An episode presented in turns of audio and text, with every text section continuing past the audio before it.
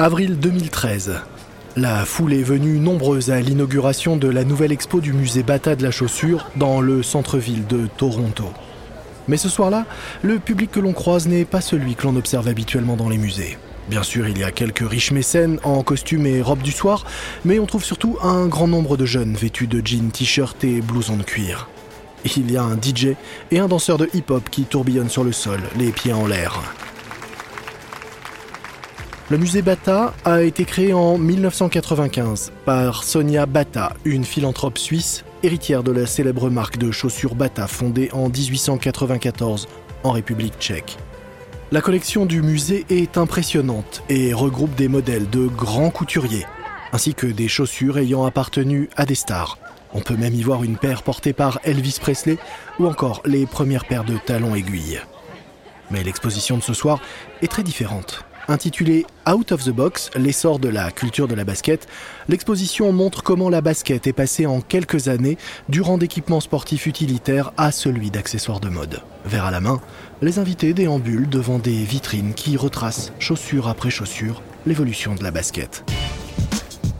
Ils y découvrent ainsi les premières chaussures de course du 19e siècle et la fameuse Converse All Stars du début des années 1920. Il y a aussi le modèle Samba en noir et blanc doté de ces fameuses trois bandes imaginées par Adi Dassler, le fondateur d'Adidas. Et juste à côté, les Suèdes de Puma, la société dirigée par Rudy Dassler, le frère avec qui Adi s'est fâché. On passe ensuite au modèle des années 70, l'époque où la jeune société américaine Nike a commencé à sérieusement bousculer le marché. L'époque qui marque le véritable début de la guerre des baskets. Dans l'une des vitrines, se trouve une paire de Nike Waffle Racers créée par Bill Bowerman, le cofondateur de Nike, et rendue célèbre par le coureur Steve Prefontaine. Dans une autre, la Cortez de Nike avec son bout arrondi, toujours considérée comme l'une des baskets les plus cool jamais fabriquées. C'est le modèle qui a rendu célèbre Bowerman et Phil Knight, l'homme d'affaires qui a créé Nike. Et puis, quelques rangées plus loin, les baskets qui ont propulsé Nike au sommet des ventes les Air Force One de 1982 en blanc et gris, et la toute première Air Jordan de 1985 aux couleurs rouge et noir, comme la couleur des tenues des Chicago Bulls, l'équipe de Michael Jordan. En exposant toutes ces baskets dans des vitrines habituellement réservées aux œuvres d'art, les concepteurs de l'exposition Out of the Box ont sans doute voulu faire passer un message. Ces chaussures sont toutes magnifiques. Ce sont de véritables œuvres d'art. Elles méritent d'être traitées avec le même respect. Après Toronto, l'exposition voyage de Brooklyn à Auckland et Atlanta au cœur de la culture hip-hop. À chaque fois, elle attire beaucoup, beaucoup de fans de basket, y compris des jeunes qui n'étaient même pas nés quand certains de ces modèles ont été commercialisés pour la première fois. Et pourtant, ils savent tous ces modèles. À chaque étape, la couverture médiatique est elle aussi importante. Les blogs de mode, mais aussi le New York Times parlent de l'expo. À Brooklyn, la radio NPR envoie un de ses journalistes couvrir l'inauguration. À Auckland, les caméramans font la queue pour assister au vernissage. Et ils ne sont pas les seuls. Le public se déplace pour découvrir la collection et prendre des selfies devant les baskets les plus emblématiques jamais créées. Les baskets, écrit un critique d'art, sont aujourd'hui bien plus que des chaussures. Elles permettent à chacun d'affirmer son style et aux créateurs de s'amuser à pousser toujours plus loin leur créativité, pour voir jusqu'où on peut aller avec du caoutchouc, du polyuréthane et du nylon. S'il restait le moindre doute quant à l'importance qu'a pris la basket dans l'univers de la mode, aujourd'hui, ce n'est plus vraiment le cas. Mais alors que ces baskets sont considérées comme des œuvres d'art, les deux sociétés qui dominent le marché, elles, y voient avant tout un business. Et aucune des deux ne compte laisser sa part à l'autre. Vous écoutez Guerre de business de Wandery. Je suis Lomique Guillot.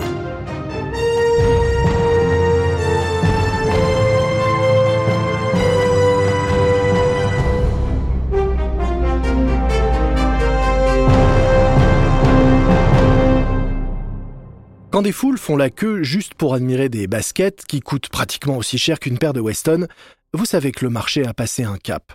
Et il est amusant de constater que si ce cap a été franchi, c'est grâce à la concurrence effrénée que se sont livrées depuis des années deux sociétés.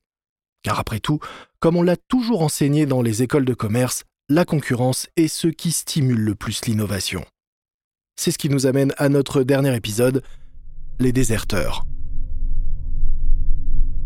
La lutte entre Nike et Adidas dure depuis des décennies, mais c'est une rivalité qui, jusqu'ici, a toujours été respectueuse. Tout a changé dans les années 2010 lorsqu'Adidas commence à regagner du terrain sur Nike aux États-Unis. Rappelez-vous, quand Kanye West s'en est pris publiquement à Nike à la Fashion Week. Au fil des mois, entre les deux géants, le ton monte. Phil Knight est un ancien athlète et en tant que patron, il réfléchit toujours comme un athlète. Pour lui, on joue pour son équipe et on doit concentrer toute son énergie pour vaincre l'adversaire. Plus que tout, il valorise la loyauté c'est pourquoi le départ de son ancien collaborateur Rob Strasser, qui avait quitté Nike pour Adidas à la fin des années 80, l'avait plongé dans une telle fureur. Il avait même qualifié ça de trahison intolérable. Si intolérable que Knight n'a même pas assisté à l'enterrement de Strasser. En 2010, Nike décide donc de rappeler à ses employés l'importance de la loyauté et d'expliquer qu'il est essentiel de bien protéger les secrets commerciaux de la marque alors qu'Adidas gagne du terrain. La campagne interne de Nike, baptisée Serrer les rangs, consiste en une série de modules de formation obligatoires, des vidéos en ligne et des affiches en noir et blanc avec les mots Protégez la marque, vous-même, le business. Chaque employé y participe, mais visiblement, tous n'ont pas envie de serrer les rangs. En 2014, trois designers commencent à réfléchir secrètement aux meilleurs moyens de quitter l'entreprise. Tous les trois sont considérés comme des dieux dans leur domaine par les fans de basket.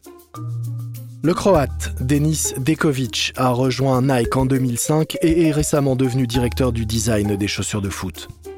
Mark Miner, le plus jeune du groupe, tatoué et invariablement vêtu d'un t-shirt noir en col V, est le spécialiste de la chaussure de course. Et Mark Dolce a contribué, lui, au développement de certains produits les plus emblématiques de Nike, de l'Air Force One à la Kyrie, modèle créé pour le basketteur Kyrie Irving. Dekovic Dolce et Miner sont ambitieux et intelligents. Et ils commencent à se sentir un peu étouffés par l'atmosphère de Big Brother qui règne au siège de Nike et par le projet Serrer les rangs. Ils ont une idée. Ils décident de mettre leurs talents en commun et de lancer leur propre studio de design auquel ils donnent le nom de Satellite dans leurs courriers électroniques. Et ils savent aussi qui pourrait bien financer un tel projet. Si vous avez écouté les derniers épisodes, vous savez qu'Adidas ces dernières années a fait un véritable effort pour grignoter des parts du marché américain. La société a ouvert un nouveau bureau à Portland et a fait appel à un ancien designer de Nike du nom de Brian Foresta pour diriger la division basket. Et c'est une réussite. Bien que Nike soit le principal acteur économique sur le marché des baskets aux États-Unis, chaque mois, Adidas gagne peu à peu des parts de marché. Dekovic, Dolce et Miner admirent le travail fait par les équipes au siège d'Adidas à Portland. Et ils pensent qu'ils peuvent aider la marque aux trois bandes à passer à la vitesse supérieure si on leur donne les rênes. Ils sont prêts à les prendre d'ailleurs, comme l'assure Dekovic à ses amis, dans des échanges électroniques qui seront plus tard inclus au procès intenté par Nike contre ses designers.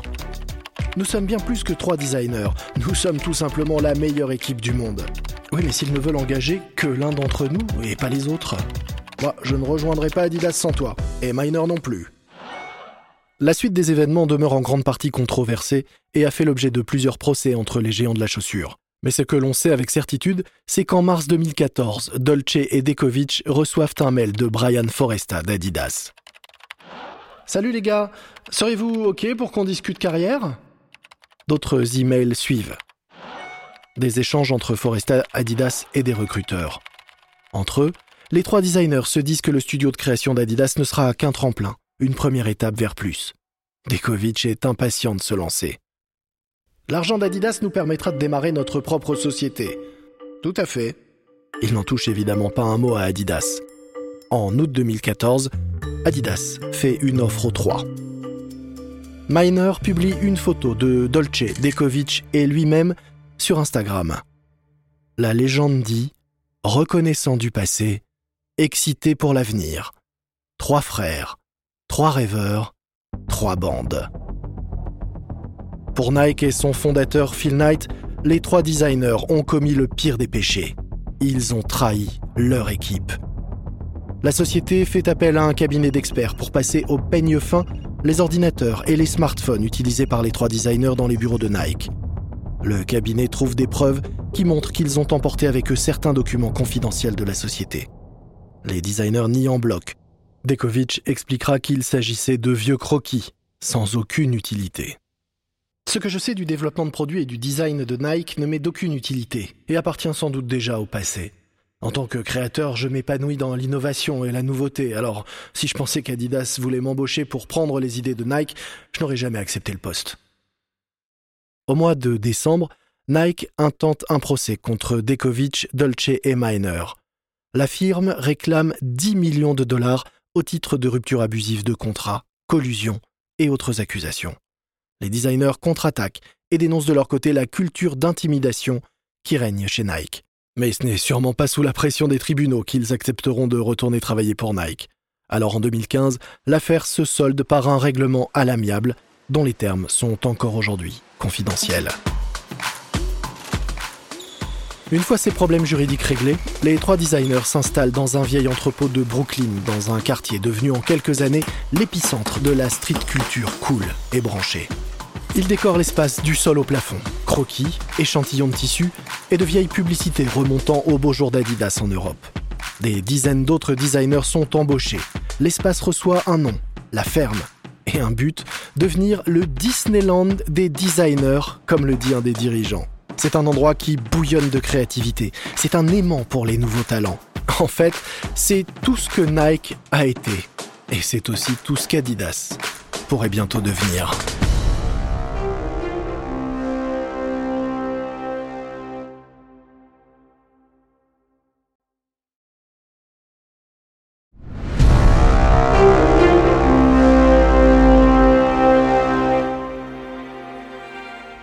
2015, réveillon du Nouvel An. Kanye West, le plus grand rappeur au monde, vient de sortir un nouveau single, comme il le fait souvent le premier jour de l'année. En 2014, il n'a sorti qu'un morceau, une ode à sa fille. Cette année, c'est Facts, une ode à ses baskets. Plus précisément, c'est une ode à sa propre ligne de baskets pour Adidas, les Yeezy. Kanye a lancé sa collection quelques mois plus tôt après avoir quitté Nike pour les trois bandes.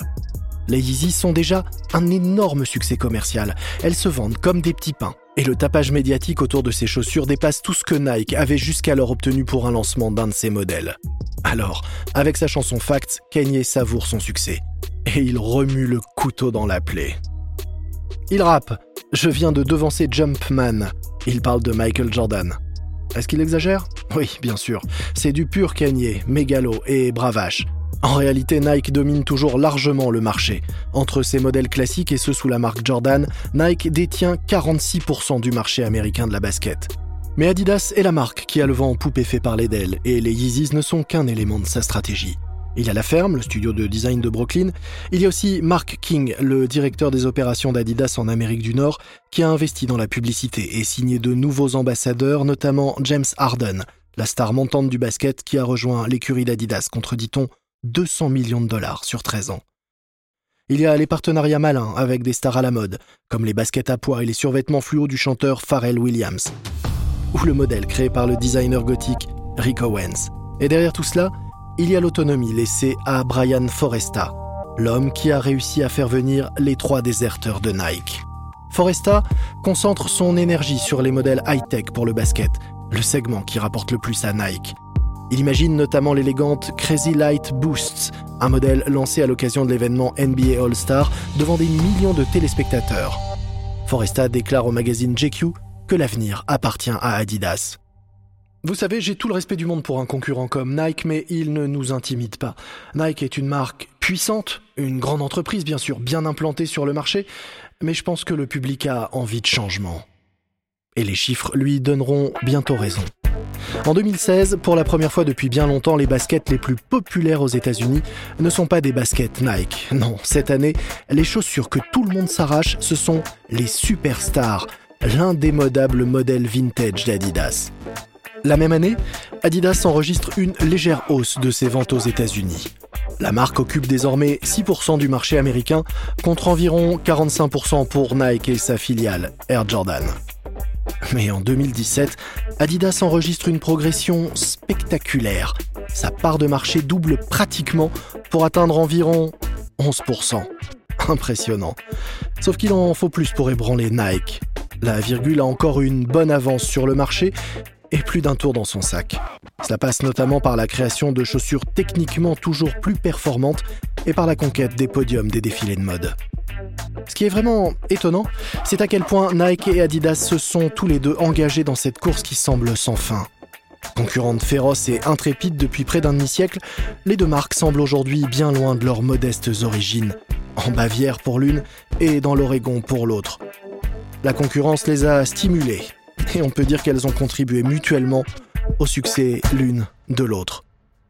Aujourd'hui, près d'un demi-siècle après la création de Blue Ribbon Sports, l'entreprise à l'origine de Nike, et près d'un siècle après la création de la société des frères Dassler, la guerre des baskets pourrait connaître de nouveaux rebondissements. Car on dirait que certains anciens combattants n'ont pas dit leur dernier mot. En novembre 2017, 16 des meilleures équipes de basket universitaire du pays convergent vers Portland pour un tournoi exceptionnel organisé à l'occasion du 80e anniversaire de Phil Knight, le fondateur de Nike. Knight est dans le public, les équipes s'affrontent lors d'une série de trois matchs. C'est du basket de premier ordre, rapide et énergique. C'est également un bel hommage à Knight qui, environ un an plus tôt, avait tenu sa promesse de quitter le conseil d'administration de Nike, remettant le titre de président à Mark Parker, le PDG de l'entreprise. Ce tournoi est une sorte d'adieu, ainsi qu'une fête d'anniversaire. C'est un peu comme si on lui offrait un gâteau avec son portrait sur le glaçage. Lors d'un des derniers matchs, un face-à-face entre les Spartans et les Tar Heels, Knight fait une apparition sur le bord du terrain. Nous avons un invité très spécial aujourd'hui. Phil Knight nous rejoint ici. Il est bien sûr le cofondateur et président de Nike. Knight est le dernier survivant du vieux conflit qui oppose Nike et l'Adidas de l'époque Adidasler. Knight est vêtu d'une chemise et d'un blazer noir. Il s'installe entre deux journalistes de la chaîne sportive ESPN pour une courte interview. Il revient sur les débuts de Nike et sur sa passion pour la course à pied et il avoue que s'il court toujours, désormais ça ressemble plus à une promenade. Mais qu'il fait quand même toujours ses 20 bornes par jour en écoutant des livres audio.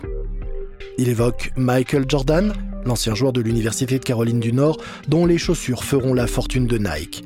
Il parle de sa rencontre avec les parents de Jordan quand il a fallu le convaincre de signer avec d'un côté son père qui doutait et sa mère qui le soutenait. Un des commentateurs sportifs demande quel conseil il donnerait à la prochaine génération d'entrepreneurs.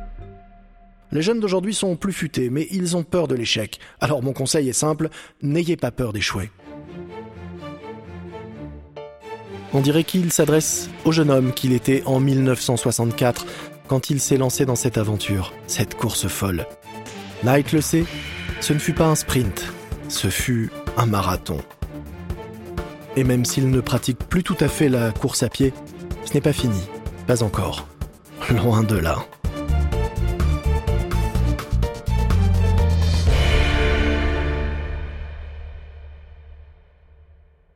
J'espère que vous avez apprécié cet épisode de Guerre de business.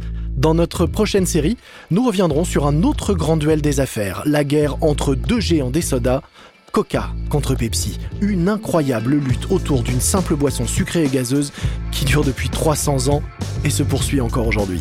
Nous sommes disponibles sur Apple Podcast, Spotify, Capital.fr et toutes les applications de podcast ainsi que sur wandery.com. Pour lire les notes de cet épisode, cliquez simplement sur l'image, vous y trouverez aussi quelques offres de nos partenaires et sponsors. Nous espérons que vous soutiendrez notre émission en les soutenant eux. Si vous avez aimé ce podcast, n'hésitez pas et donnez-nous 5 étoiles Surtout, faites-le découvrir à vos amis qu'ils s'abonnent eux aussi. Nous ne pouvons pas garantir l'exactitude des dialogues que vous avez entendus dans cet épisode, mais sachez que ces conversations ont été reconstituées à partir d'une enquête et de recherches rigoureuses. Je suis Lomik Guillot. Ce podcast a été enregistré en version originale par David Brown. Il a été écrit par Matthew Sher, produit et monté par Karen Lowe. Le sound design est signé Bay Area Sound. Notre producteur exécutif est Marshall Lewy, créé par Hernan Lopez pour Wandery.